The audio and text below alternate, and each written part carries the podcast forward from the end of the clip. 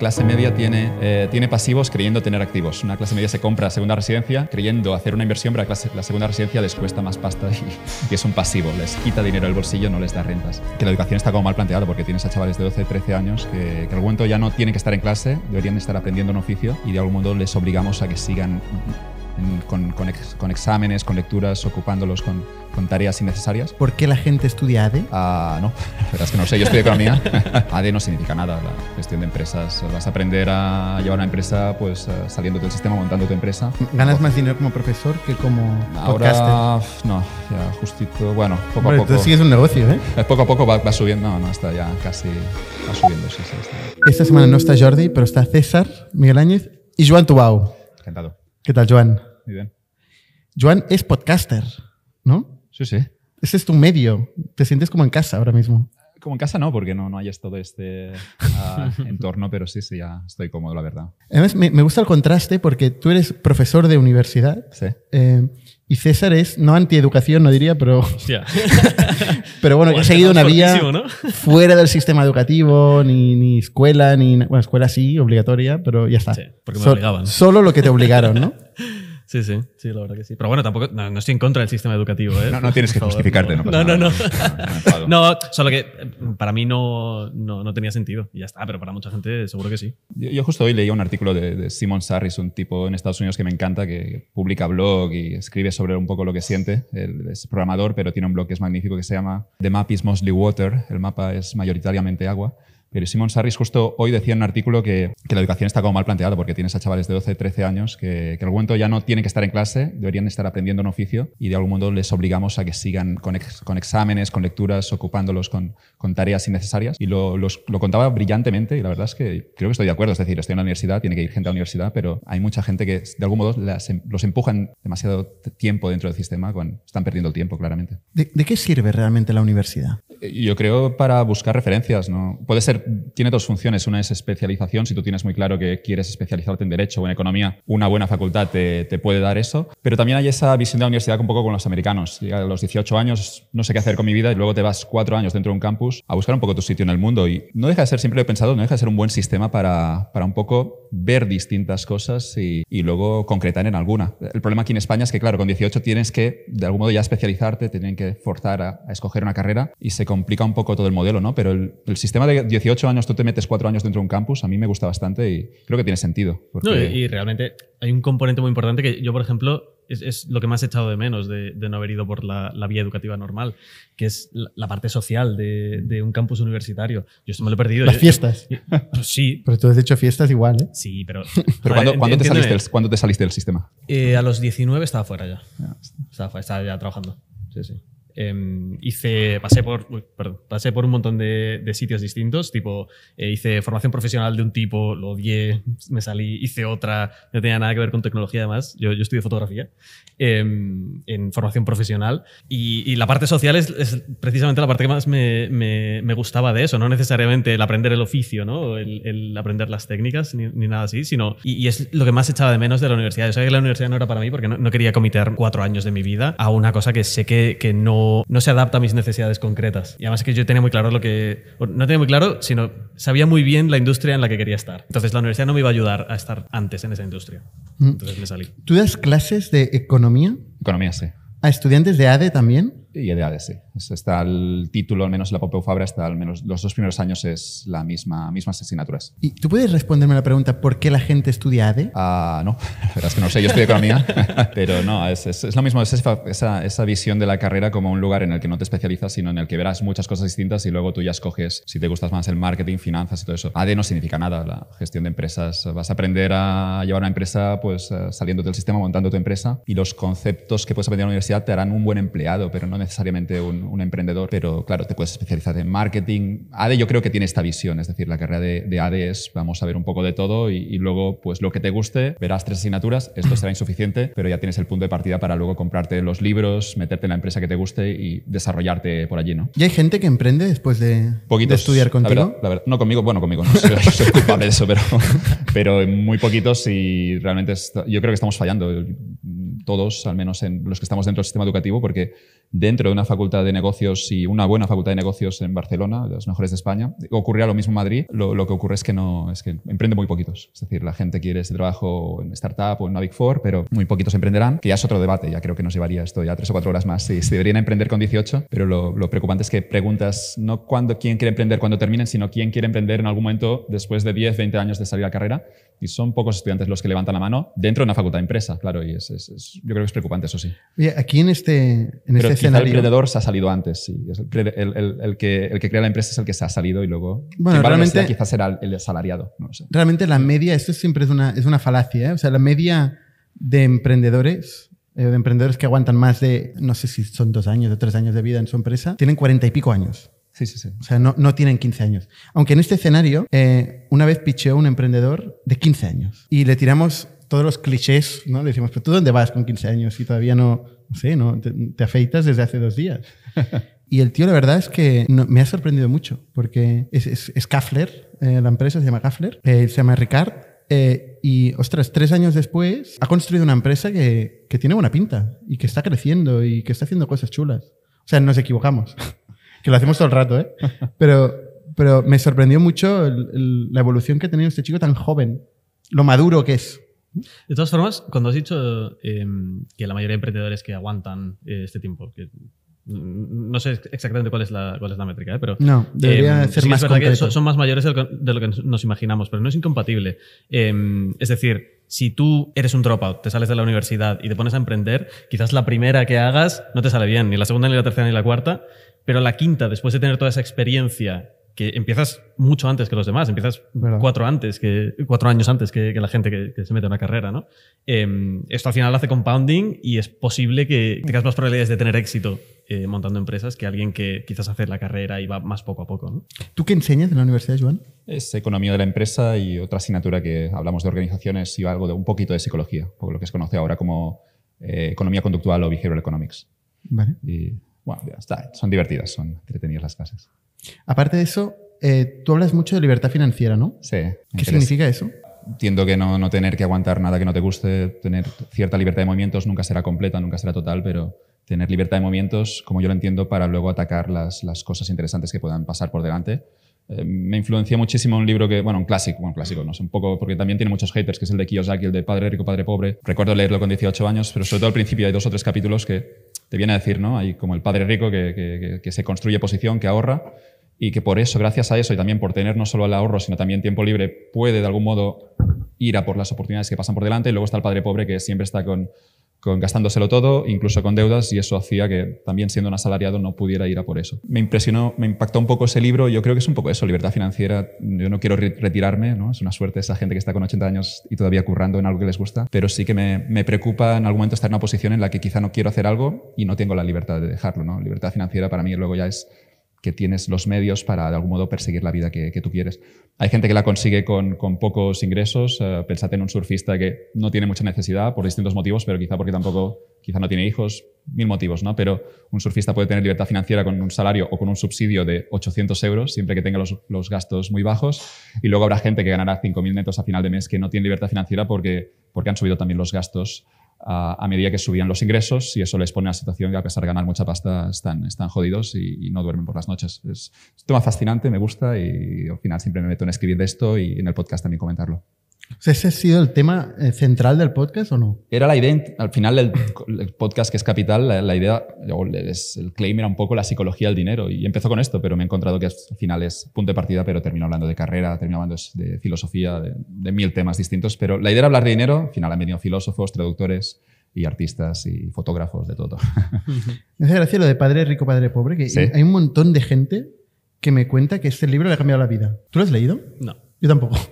bueno, no, no, no, no, os perdáis nada, pero es que son tres conceptos, como ocurre con muchos libros de negocios, pero es, te dice, hace esa diferenciación de activos y pasivos que es interesante, no la clásica de un balance uh, de, del activo y el pasivo, sino que dicen un activo, no sé, se inventa esto aquí, te mete dinero en el bolsillo y un pasivo te cuesta pasta. Y luego suelta algo interesante, dice, los ricos tienen activos, tienen activos que les dan rentas, los pobres tienen pasivos, y, y aquí hay una genialidad de Kiyosaki, dice, la clase media tiene, eh, tiene pasivos creyendo tener activos. Una clase media se compra segunda residencia creyendo hacer una inversión pero la segunda residencia les cuesta más pasta y, y, es un pasivo, les quita dinero del bolsillo, no les da rentas. No lo sé, esto de las rentas al final es lo que ya sabían nuestros abuelos, todo el mundo es quien pueda ser rentista tiene una vida cómoda. No inventa nada Kiyosaki, pero lo pone muy bien por escrito. Tiene muchos haters, no sé por qué, pero el libro es, cierto que es bastante simple y no son cosas de, quizá de sentido común que se lo contaría a mi abuelo y me diría tú eres tonto. Esto ya lo sabía. sí, tu abuelo era empresario. No, no, no era empresario, pero ya son cosas que saben los abuelos, ¿no? digo, no gastar más de lo que ingresas, esa sabiduría, ese refranero popular eh, esos libros, a veces esos clásicos, lo único que hacen es profundizar en estos conceptos que, que, no hace 100 años ya estaban. O sea, no es suficiente no gastar más, porque con esto te mantiene estable, ¿no? Si quieres hacerte rico, entre comillas, ¿no? Como, eh, como habla este libro, creo, tienes que invertir. Y habla del concepto de inversión, ¿no?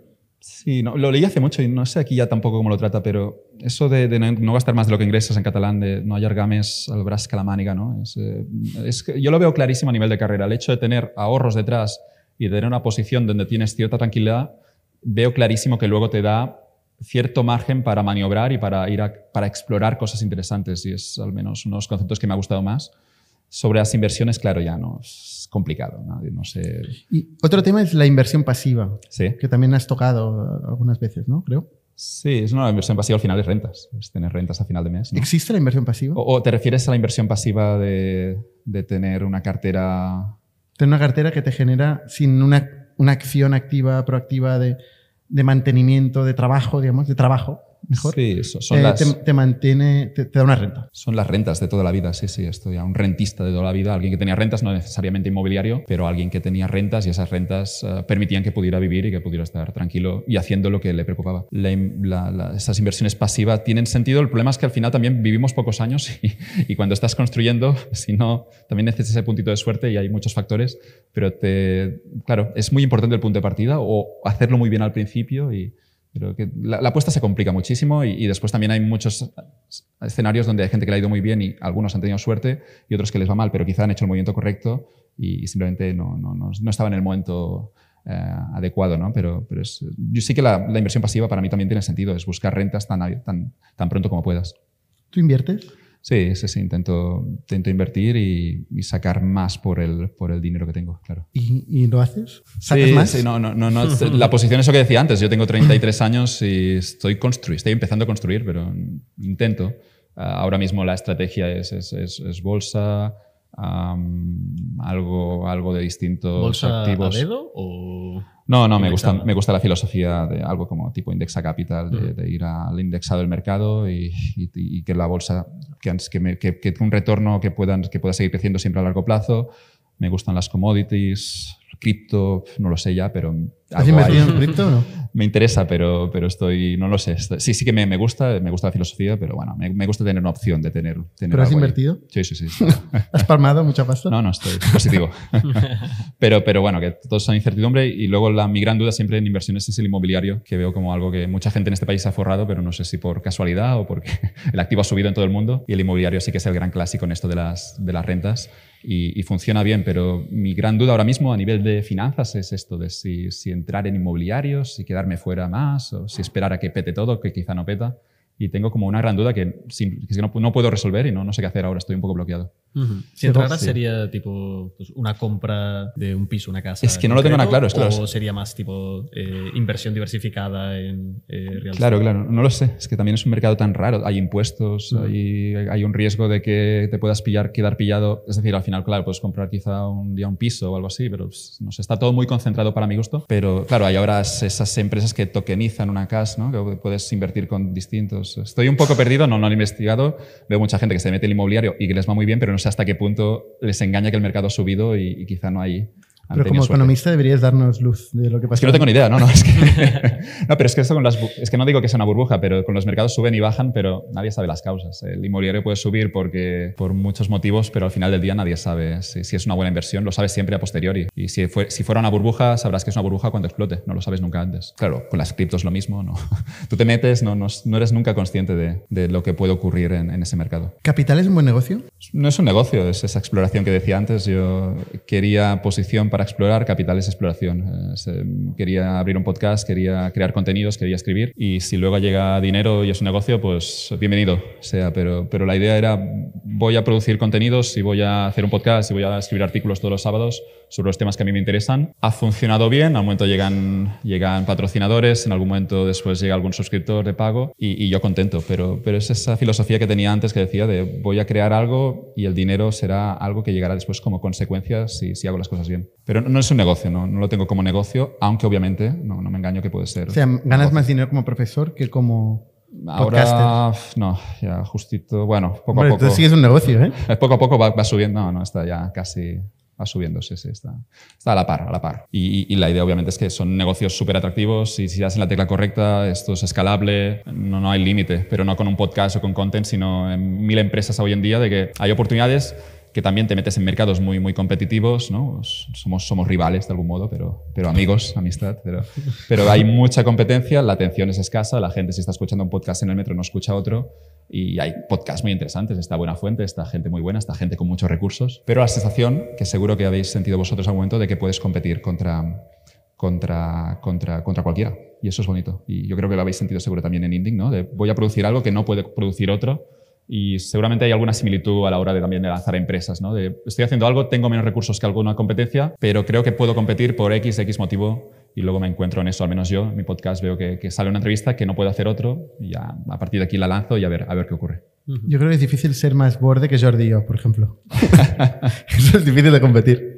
No, yo creo que los contenidos son muy diferentes, ¿no? El que haces tú y el que hacemos nosotros. Sí, sí, sí. No, hay, digo, hay mercado para todos, pero, pero es, es limitado. Y, sí que te metes en mercados donde hay no winner takes all, pero, pero hay, hay pocos ganadores. Y no sé, miras el número de podcasts en España y es acojonante. Hay gente que está, no lo, no lo digo como algo negativo, ¿no? Pero hay gente que lanza un podcast y que sigue insistiendo con, no sé, con 40 oyentes o 50 oyentes. Y es, es una persistencia brutal, pero, pero es cierto que, no deja de ser un negocio muy jodido porque... ¿Se les animaría de rendirse? No, pero no, quizás un hobby. Es decir, yo me voy con bicicleta y no, no, voy a ganar nunca el Tour de Francia, pero no... Y hay gente que lo hará y luego por hacer esto después quizá termina descubriendo que sí que son buenos. No, no, nunca lo sabes. Yo, yo, seguro que no voy a ganar el Tour de Francia, pero con un podcast, alguien que ahora tenga 40 oyentes, yo le debería seguir porque yo en algún día tenía 40. Pero tú has dicho que es un tema exploratorio, que no lo haces por dinero, con lo cual... Eh, estoy, estoy, sigo explorando ahora, sí, sí. Es también una oportunidad magnífica para conocer a, gente interesante. Mañana sale una entrevista con Caviedes, uh, hace una semana con Luis Bassat. Eh, es, una, es, una, oportunidad, es la excusa para tomar un café, para, para charlar con alguien que ha vivido mucho y, y, al mismo tiempo, bueno, no deja de ser. Parece que todo sea bueno, habrá algo malo, supongo, en este podcast, pero, pero la verdad es que salen cosas interesantes. Bueno, que tú lo haces cada semana, ¿no? También. Sí, sí, uno por semana. Es que el, el hecho de hacerlo cada semana, pues a veces se, se hace duro, ¿no? ¿Lo editas tú mismo? O? Lo edito yo mismo, sí, sí, es todo. Eh, sí, sin vídeo, hay solo, solo audio. quizá ahora en otoño voy a cambiar, pero sí que ahora a finales de junio voy a descansar un tiempo. Pero he estado este año produciendo durante casi 12 meses seguidos y la edición yo mismo, no sé ya ni cómo se llama el software de, edición, Audacity o Audible, debe mm. ser Audacity. Audacity sí. y, aprendiendo poquito a poquito, ya tutorials de YouTube, cómo eliminar el ruido del ventilador de fondo, esas historias, y, y, va funcionando. ¿no? Sí que algún día, obviamente, sale una. No quiero que salga un producto amateur porque quiere ser serio y alguna vez se ha producido alguna cosa o sale a veces que el ruido no es tan pro como debería ser, pero me lo veo como algo también, igual que una startup, seguramente es un símil bueno, es, hay que hacer cosas, hay que lanzarlo y si funciona, pues el mercado ya lo validará lo está validando en parte. al final hay muchas razones por las que algo puede funcionar. Puede ser el invitado, puede ser la, producción, ¿no? Y distintas eh, cosas que hacen que la gente resuene. Pero hay una, hay ¿eh? una que es la importante. Hay una que es la importante que nunca sabes cuál es. Sí, es la consistencia. ah, bueno, la consistencia, la consistencia, claro, por eso está... No, pero hay una que está consistente con 40 oyentes, ¿no? No 100% la consistencia. Y, que siga. ¿Sí? Y que siga. Pero quizás se quedan 40. Pues, bueno, Digo que no es garantía, no sé si... No, no, no es garantía ni mucho menos, pero, es, requisito. Es, requisito, sí. Es que en las startups normalmente hay una cosa que es la caja, que es la que te hace que un día dices, ya está. sí. Y sobrevive el que, el que lo hace no porque busque el dinero o la fama que decía Bukowski en esos poemas tan chulos, sino sobrevive el que lo hace porque le arde en su interior y y le quema y, no puede hacer y se va a dormir y piensa en eso y lo haces. Y a pesar que el coste es altísimo, tú tiras adelante, pero claro, no, no lo haces buscando. Hay, un momento en el que te olvidas de las métricas, tú lo lanzas y, y en ese momento, en ese bonito momento, es veces cuando, cuando te das la oportunidad. No, no, significa que vaya a funcionar, pero es cuando te das la oportunidad que pueda funcionar. Hay que decir que nosotros cuando empezamos el podcast, o sea, yo me escuchaba a mis tías y poco más, ¿eh? o sea, no, no, y, lo hacía porque me lo pasaba bien, o sea, claro. yo, yo, lo disfrutaba y también porque es una excusa, como tú dices, ¿no? Para hablar con gente interesante. Y dices, no, es que tenemos un podcast, ya está. ¿no? Eh, luego, ostras, esto ha ido más a más, ¿no? Y al final, como más crece, más te genera una responsabilidad de decir, oye, eh, ahora sí que, ahora sí que sí, tenemos que tomárnoslo en serio, porque no. Y, y al revés, hay gente que dice, ostras, ya me he cansado, ¿no? No, yo para mí no, nu- nunca me canso, ¿no? Pero al revés. sí. concretamente en el podcast de Nick hubo, o sea, los dos primeros años, yo creo que no, no lo escuchaba casi nadie este nadie. podcast. Y, seguía- cada semana, ¿eh? Y seguías ahí. Había, había algún No- no lo fan, ¿eh? Había algún fan ahí que nos daba feedback a tope y nos comentaba cada podcast, pero bueno, era cuatro gatos. Sí, sí. Esos fans molan. Sí, sí. Claro, no, no, la idea es algo así. Hay un concepto bonito que es que no puedes competir contra quien está jugando y es, y es potente. Es que es verdad. Es que si alguien se lo pasa bien y lo haces y, y tu ingreso, tus ingresos vienen por otro sitio y tú puedes testear todo el tiempo que quieras, pues de nuevo, no es garantía de que esto vaya a explotar, pero podrás hacer muchas más combinaciones. Lo mismo que una startup, ¿no? De que recomiendan que no quemas, quemes demasiado dinero muy pronto para simplemente poder explorar el mayor tiempo posible. Y al mismo tiempo no será garantía de éxito, pero, pero puedes pasarlo más tiempo. Y si lo haces por, por hobby, porque te lo pasas bien, es que luego ni el que esté más motivado ni el empleado más motivado puede ganar al que simplemente está jugando y, y lo hace porque se lo pasa bien. Es curioso que decimos esto y, y justamente eh, esta semana estuve en Londres en el Saster eh, y estuve escuchando a Da- Daniel Dines, que es el fundador de UiPath, eh, y, es una persona, ostras, es, curioso porque eh, tiene unas ideas muy claras, Sí. parece que sepa todo, de alguna forma, ¿no? En, en su, en su jardín, ¿no? Eh, pero también es una persona que estuvo 10 años, 10 años, se dice rápido, eh, con los 40 seguidores. Y, ostras, en 2017 pasó de 5 a 45 millones de euros, que tengo aquí el, el crecimiento, me lo apunté eh, mientras lo contaba. En 2018 de 45 a 150, tuvo un crecimiento brutal, quemando 80 millones. Se volvió loco en aquel momento, eh, con dinero de VCs, con todo, ah, fichó mm, comerciales a punta pala, tal. Entonces pasaron de 150 a 375, que es muy bestia, pero quemaron más de 400 millones. Y no solo eso, sino generaron una cultura terrible, terrible, eh, donde los vendedores no llegaban a cuotas, se pisaban. eh. Entonces se dieron cuenta que se había equivocado, sobredimensionando tanto la empresa, y a tiempo, de forma, gracias a esta, misma insistencia que le hizo estar un año, 10 años haciendo esto, a pesar de tener tan poca gente, eh, reestructuró rápidamente la empresa. eh, y la preparó para seguir creciendo y en el COVID, cuando todo el mundo eh, estaba sufriendo, pues se había quedado sin caja y tal, él había ya hecho una corrección que le había llevado a la eficiencia eh, y consiguió seguir creciendo. ¿no? Y hoy, hoy vende más de mil millones, es uno de los grandes casos de éxito eh, de Europa. Y, y la verdad es que, hostia, una personalidad fuerte, cultura muy fuerte, muy homegrown, todo, todo el equipo. Eh, son estos casos que a mí me, me encantan. ¿eh? Y al final es persistencia también. ¿eh? Oye, esto es una tertulia que hablamos de novedades. Normalmente, novedades, eh, esta primera media hora que hay en el, en el sector tech. ¿Tú sigues las novedades en el sector tech? Ah, algo sí, lo que me llega por Twitter. Eso sí. Es muy tuitero, ¿no? Me gusta porque van- se va filtrando las cosas que me interesan, sí, sí. Salen cosas. ¿Has seguido el evento de Apple? Ah, sí, un poco los memes que salieron, sobre todo al final. Los me, gustan los memes.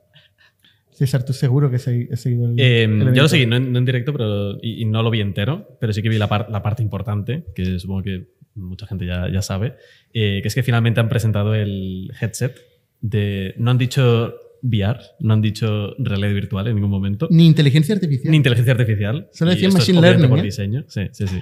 Em, pero bueno, finalmente han, han presentado el, el- el dispositivo este. Em, y a mí, la verdad es que me sorprendió. Me sorprendió. Esperaba bastante menos de lo que presentaron. Em, y creo que este dispositivo concretamente tiene algunas claves que, por ejemplo, el Meta Quest 2, eh, ni ninguno de los de Meta, em, ha conseguido hacer bien. ¿Vale? Em, por un lado, em, la, la parte más importante, yo creo que es el tema del eye tracking. Que, bueno, espera, si, si queréis, hago un poco de, de reframing de, de lo que es el dispositivo. Básicamente presentan- hoy ibas a venir con unas gafas de scuba diving. Sí, para no, hacer la coña no y- al Decathlon. y al final, al último momento... no, vale. Eh, Apple presenta Apple Vision Pro, para quien no, quien no haya visto el evento. Y esto es un headset eh, que es realidad virtual, es el clásico headset que te pones delante de, de la cara. Es opaco, aunque en las fotos que veáis a alguna gente se le ven los ojos a través. Esto es, es fake, es una pantalla que hay por delante. Es un poco. Pero no es fake. Es un poco raro, es un poco raro. Es, Es la parte poco- más rara. es un de- poco creepy. Sí, O sea, o tú... sea, entiendo por qué lo han hecho y mola que, que sea transparente en el sentido de te estoy viendo. Uy, joder, no paro de darle al micro. Eh, te estoy viendo y, y tú sabes que yo te estoy viendo. Eso es importante. Porque esto con el MetaQuest, por ejemplo, tú te lo pones y puedes estar viendo a la gente y la gente no lo sabe. Em, entonces yo entiendo que ha ido un poco por ahí, eh, pero la, la implementación, a falta de verlo en la vida real, he en visto la vida real, yo me raras. imagino, tú estás en el avión, ¿no? Estás ahí metido oh, en el universo viendo tus cosas, ¿no? Y de golpe te viene la, la asistenta y de unos ojos, ¿no? Es muy raro. Es muy Muy raro. raro. No sé si es algo que mejorarán y que se sienta más natural o que, oye, igual nos acostumbramos y, y esto es la norma y este podcast de aquí a un par de años lo, lo hacemos con, las, con, con el Vision Pro. De hecho, asistente Em, quiere decir azafata, ¿eh? Perdonad. Eh, bueno, em, el dispositivo cuesta 3.500 dólares, lo lanzarán a principios del año que viene em, y está orientado a casos de uso profesionales. ¿Vale? No han puesto No los, juegos, los vide- videojuegos. Los hay, pero no es el centro del dispositivo. Así como en el MetaQuest sí que lo es. Ellos hacen los juegos y las experiencias de realidad virtual y el meta universo y estas cosas. eh, lo hacen el punto central. Para Apple, este dispositivo es un dispositivo de productividad. Y como es un dispositivo de productividad, incluye un procesador M2 dentro del, aparato, que es el mismo que llevan pues, los MacBook Air, eh, los iPads nuevos, etcétera, etcétera. Es muy, muy, muy potente, que esto no se ha visto en ningún otro headset. O sea, por ejemplo, el MetaQuest, que también es un headset individual, no tienes que conectarlo a un ordenador, em, tiene una potencia de procesamiento muy, muy, muy inferior a lo que tiene el, el Vision Pro. Em, el posicionamiento también es muy interesante em, porque a priori parece muy, muy caro. O sea, es 10 veces más caro del precio por el que salió el, el aparato, de, el, el headset de VR de, de Meta. Em, pero realmente cuando lo comparas con lo que te cuesta un MacBook Pro, por ejemplo, no está tan lejos. O sea, al final un MacBook Pro decente puedes estar pagando 2.000, 2.500, 3.000 fácilmente en cuanto le, le subes un poco los specs. Em, si esto realmente se acaba convirtiendo en el futuro de cómo eh, utilizamos herramientas de productividad, no me parece una locura que el primer dispositivo cueste 3.500 dólares. Em, y luego, lo, lo que decía, las claves de este dispositivo, aparte del procesador que lleva, es el, el eye tracking. Es decir, en el MetaQuest, para tener la comparación, tú lo que tienes son unos, unos mandos, ¿vale? Que tienes que Maracas. coger, tienes que cargar. ¿eh? Maracas. Sí, son unas maracas que, que vas moviendo y con esto pues apuntas a cosas, ¿no? Haces clic eh, y estas historias. Tiene un sistema de tracking de manos que es un poco... No funciona muy bien, ¿vale? En, en el, en el MetaQuest lo, lo tengo y lo, y lo estoy probando, seguramente lo han mejorado, hace, hace tiempo que no lo uso, Em, pero principalmente utilizas los, los manditos. Em, lo que ha hecho Apple es meter un array de 12 cámaras por cada ojo, ¿vale? Me, me- me he inventado el número, me parece que está por ahí. Em, y sabe exactamente la posición de donde tú estás mirando. Y lo que consiguen con esto es que tú no tengas ya que apuntar a las cosas que quieres, con las que quieres interactuar, sino que ya mirándolas directamente, ya el dispositivo las enfoca y, y las activa y sabe exactamente a lo, que- a lo que, te- a lo que estás mirando. Y esto, las, las opiniones que he leído es que es infalible. O sea, es increíble lo bien, lo bien que funciona. Em, entonces, para mí esta es una de las claves del dispositivo. La otra es el procesador. Em, y la última es la calidad de las pantallas, que esto es donde también han, eh, roto completamente la, competencia. Em, ellos proponen resoluciones 4K por cada ojo.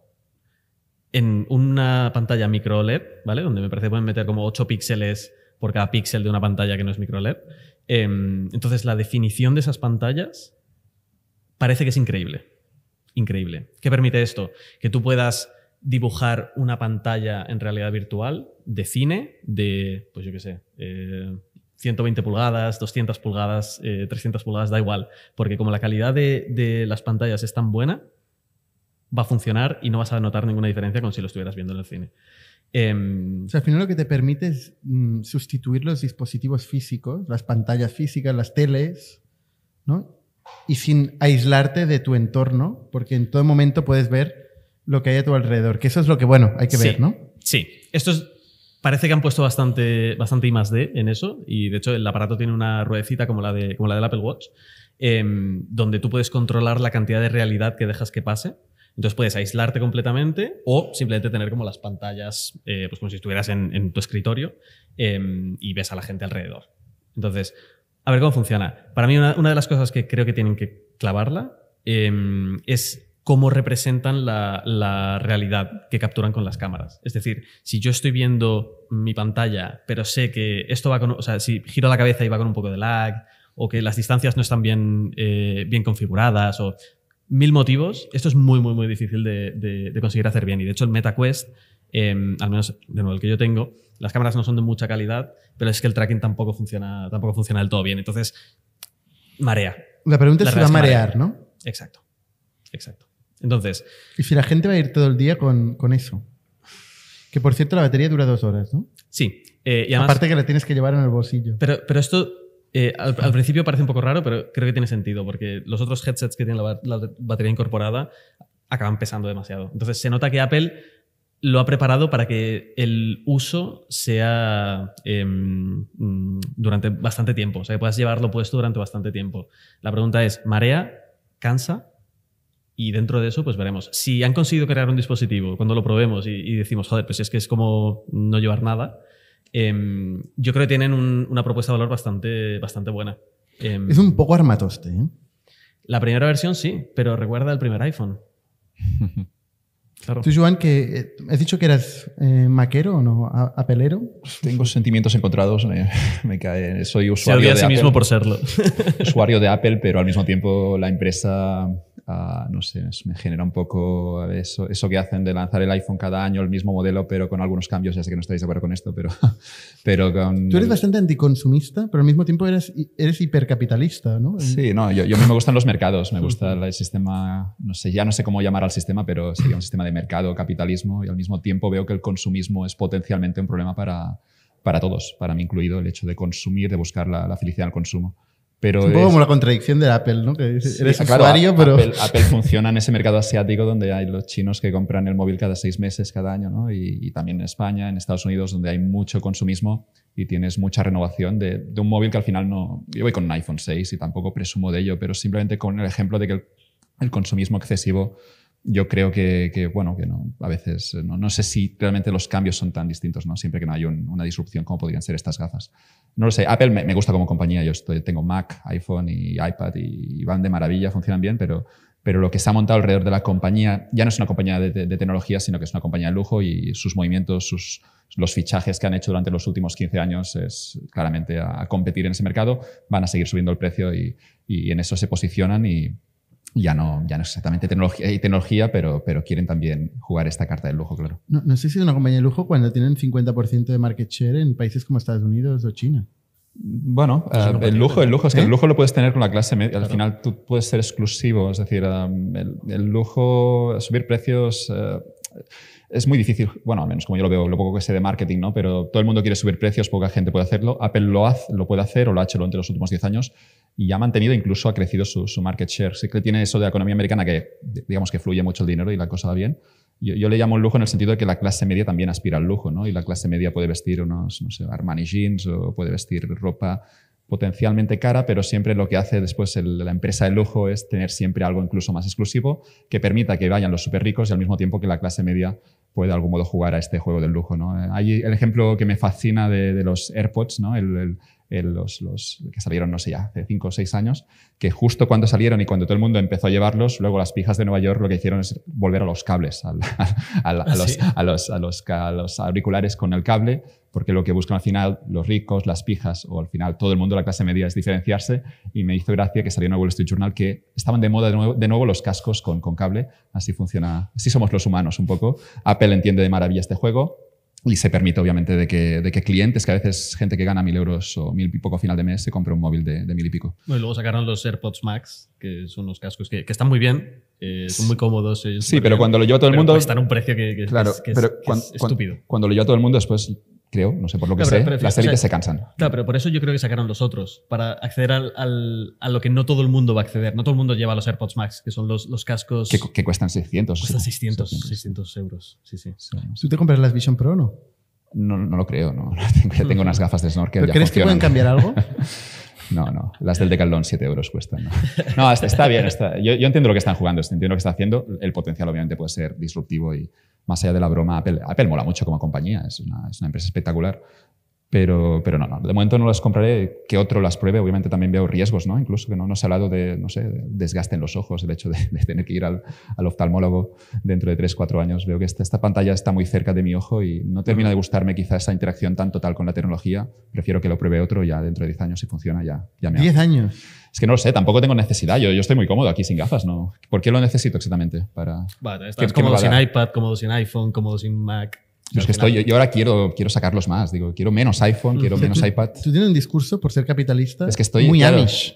No, porque, porque veo que me están jodiendo un poco la vida, demasiada tecnología. Al menos a mí, ¿eh? Como desde mi perspectiva, yo tengo mucha tecnología, veo que estoy adicto a cositas que salen en mi móvil, veo que estoy andando por la calle y que estoy mirando el móvil cuando no quiero hacerlo y que no puedo frenarlo por mucho screen time que me ponga.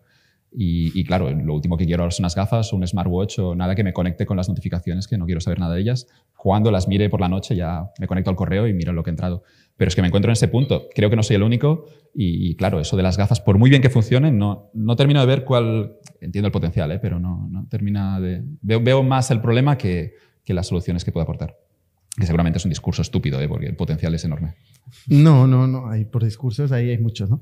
Yo, yo creo que sí que puede- tiene un potencial enorme. Eh, creo que puede generar distintas formas de interaccionar con, con otras personas. Eh, este hecho de que recrea eh, tu imagen a través de, de- de realidad 3D, o sea, re- recrea tu avatar con- de forma hiperrealista y te puedes comunicar con distintas personas en, en tres dimensiones.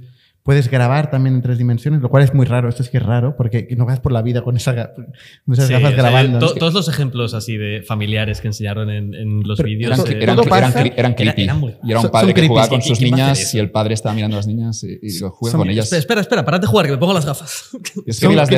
Y- y las mira con los las- ojos eso. vi las de Ray-Ban que tenían la camarita Ray-Ban conectada con sus... Y era como... Vi que Ray-Ban ponía la- una cámara en su- una de sus gafas y, y eso lo vi hace un año o dos años y, y ya pensé, es una mala idea, no sé, tú vas con tus Ray-Ban y, y luego ya vas a sacar una foto, ¿no? Porque ahora necesitas la Que cámara. Esto va a quedar grabado, decir- Joan. Pero ya sé, ya sé que hay que Esto va a quedar grabado. Es decir, que los vídeos de las Ray-Ban luego molan un montón verlos.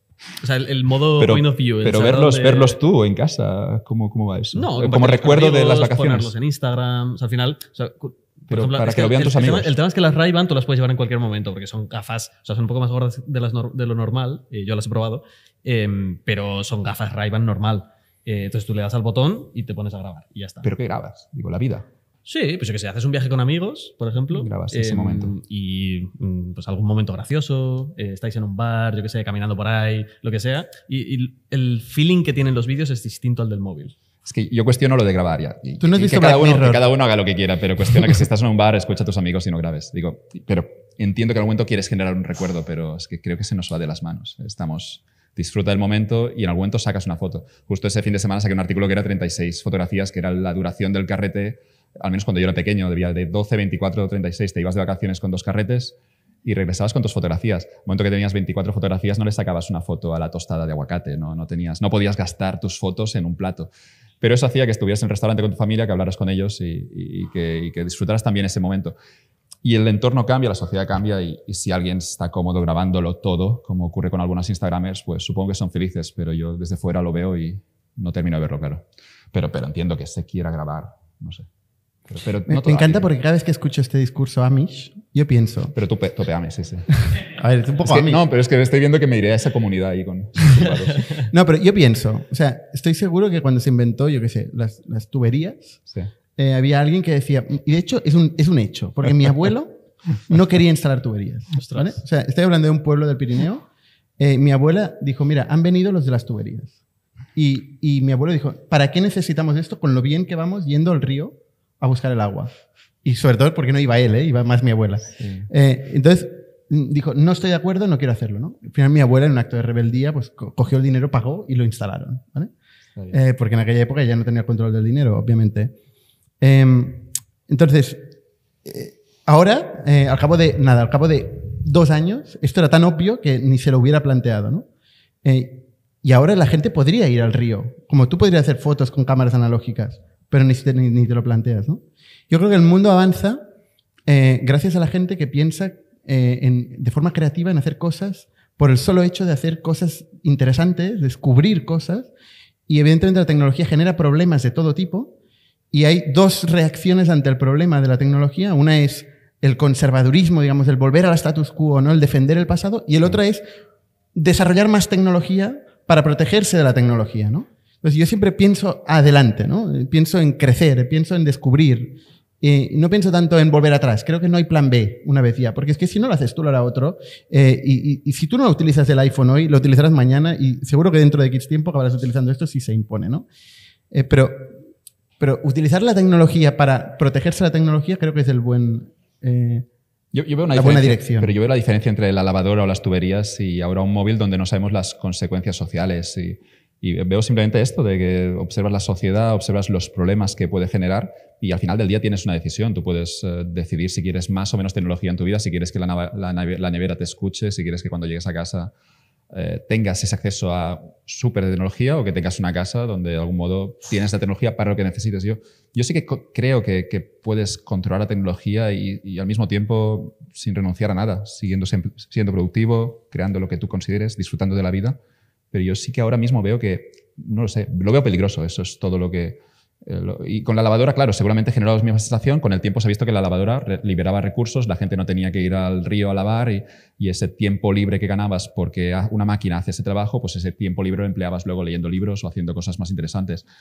Pero con el móvil es que estamos en un contexto que, creo que nos quita tiempo, que, que, incluso cuando tú decides desde fuera que quiero utilizarlo menos, eh, no eres del todo, al menos a mí me ocurre que no, no consigo frenarlo tanto como debería, y más tecnología para frenar eso, sí que lo veo como, no sé, porque ya directamente no prescindo de tecnología, es decir, porque debo añadir tecnología para consumir menos tecnología. Pero tú eres liberal, ¿no? O sea, tú crees en la No, yo que cada uno, que cada uno haga lo que quiera. Si las, Pero en cambio te sientes de alguna forma atrapado por esa tecnología, no te sientes libre.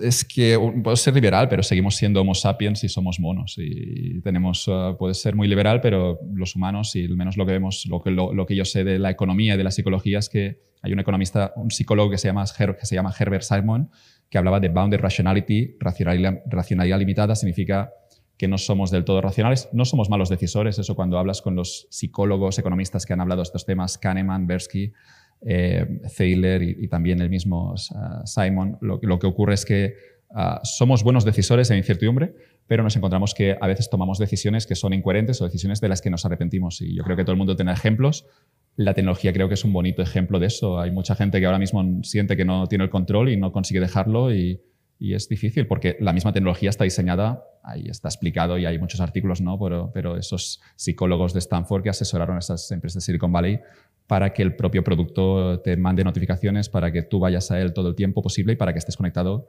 y consumiendo porque esto genera más beneficios para esas empresas. Así que, bueno, simplemente soy escéptico, no, no, no soy tampoco antitecnológico, creo, pero, pero es como que que los humanos, soy consciente que somos irracionales y me asusta, claro, al menos para mí. Pero que cada uno haga lo que quiera, eso es el liberalismo. Si, las, si, la, si en China quieren cambiar de iPhone cada año, pues, pues que lo hagan a crédito. ¿no? A mí me, me da igual. ¿no? es su problema, quizá. ¿Tú eres tuitero? O... Sí, sí, me gusta. Eh, tuiteas mucho, ¿no? De hecho, te has dado a conocer por Twitter. ¿no? Twitter ha funcionado. Twitter es un momento que yo empiezo a tuitear cuando estaba en la universidad. Veo que me siento cómodo en esa red social, ahí metiendo tweets y compartiendo las tonterías que me pasan por la cabeza. Sé que, al menos a mi generación, bueno, a nuestra generación, tenemos que mucha gente más está en Instagram y, y LinkedIn, pero a mí siempre me ha molado mucho el rollo de Twitter porque porque no están por tonterías, porque te sueltan las cosas a la cara, porque si sueltas alguna cosa fuera de sitio, digamos que te ponen, te ponen rápido, digamos que sale alguien a corregirte. ¿no? En Instagram había la foto de un futbolista que compartía la misma foto en Instagram y en Twitter. En Instagram había corazones, I love you, que te vaya muy bien. La misma foto en Twitter, eh, gordo, corre un poquito, no sé qué. Eso a mí me mola el rollo de Twitter pues, donde la gente no, no falsea, donde te dicen que obviamente hay gente que le puede, le puede de algún modo, eh, no está cómoda ahí, ¿no? porque sí que hay cierta agresividad pero si sabes domarla, si sabes llevarla, pues yo creo que es súper interesante lo que está en Twitter, además que, que, es al final, digamos, más directo, más honesto, comparado con Instagram o LinkedIn, donde al menos veo mucho posterior. ¿Y el Twitter de Elon Musk también? Sí, Elon Musk, claro, me, mola por eso, claro. Sí, sí, eso es lo, que hace, ¿no? A veces yo creo que se pasa de frenada. ¿Eres fan? ¿Eres team Elon Musk? Sí, sí, sí, me gusta, me gusta el tipo. Sí, sí, sí, es simpático. Sí, sí. Me, gusta, me gusta que no puedan controlarle. Regresamos al principio de, de la charla, ¿no? De eso del fuck you money que hay gente con mucho dinero que pierde poder de negociación porque es dependiente del dinero. Ves que lo más le da igual todo. Salía esa entrevista hace unos días, no sé si era en, CNBC, algo así, con el periodista le preguntaba, ¿por qué opinas eh, eh, teniendo, por qué opinas poniendo en riesgo que la gente compre un Tesla o que la gente eh, publique un anuncio en Twitter? Yo lo más primero que dice es freedom of, freedom of speech, libertad de opinión, lo hago porque es un país libre y puedo decir lo que quiera. Pero el periodista lo vuelve a preguntar, pero entiendo eso, pero ¿por qué lo haces? Y, lo y luego, luego más pone con una, cara como, entiende realmente, pero ¿quién es este tío? ¿Por qué me dice eso? Pone una cara que es divertido parar el vídeo en ese momento cuando pone la cara de Elon Musk porque hace como, ¿qué dice este tío? se queda pensando 30 segundos, ¿no? Sí, luego después se queda pensando, luego saca una historia de una película que creo que es La princesa prometida. La respuesta es magnífica todo lo que dice allí, pero hay un momento en el que Elon Musk como que dice, ¿pero por qué me está diciendo esto? Y te das cuenta que Elon Musk realmente tiene posición para hacer lo que quiera y que, que, le haya ido bien es como la consecuencia, es decir, Elon Musk le, le va bien porque ha hecho siempre lo que ha querido y, eso es de algún modo yo creo que es lo, que caracteriza, lo que caracteriza a los, a los, inversores y, empresarios geniales. Me gusta, me gusta su estilo, me gusta que, que no puedan controlarle, aunque obviamente en algún momento quizá, no sé. Es muy pro tecnología, Sí, sí, sí.